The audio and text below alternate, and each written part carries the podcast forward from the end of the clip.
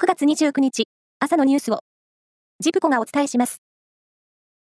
東京電力は、福島第一原発からの2回目となる処理水の海洋放出を、10月5日に始めると発表しました。東京電力は、今年度、4回に分けて処理水を放出する計画で、1回目の放出は、先月24日に開始し、今月11日に終了していました。来月から4500品目以上の食品が値上がりするなど、家計の負担が一段と重くなります。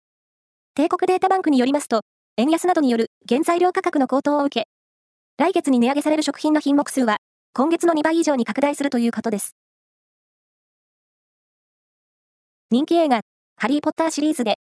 ホグワーツ魔法魔術学校のダンブルドア校長を演じた、俳優のマイケル・ガンボンさんが、28日、病院で亡くなりました。82歳でした。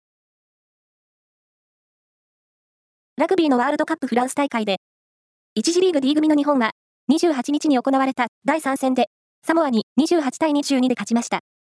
これで日本は2勝1敗の勝ち点9で D 組の2位に浮上し、2019年の日本大会に続くベスト8入りに一歩前進しました。日本は1次リーグ突破をかけて来月8日に強豪のアルゼンチンとの最終第4戦に臨みます。中国で行われている杭州アジア大会は昨日、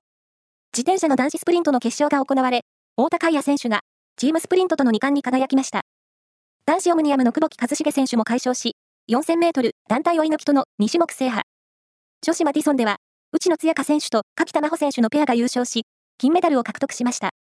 一方、体操の種目別では、女子団地外平工房の芹田美香子選手と、男子アンバの松阪市出身、津村亮太選手が、いずれも2位に入りました。日本相撲協会は、東京、両国国技館で理事会を開き、新弟子検査の体格基準を事実上撤廃することを決めました。身長と体重の検査基準が明文化された1932年以降、基準がなくなるのは初めてで、近年の力士の数の減少に歯止めをかけるのが狙いです。ちなみに、現行の基準では、身長167センチ以上、体重67キロ以上となっています。プロ野球、中日ドラゴンズは、9月24日と25日に本拠地で行った阪神との試合の事前 PR で使ったロゴのデザインが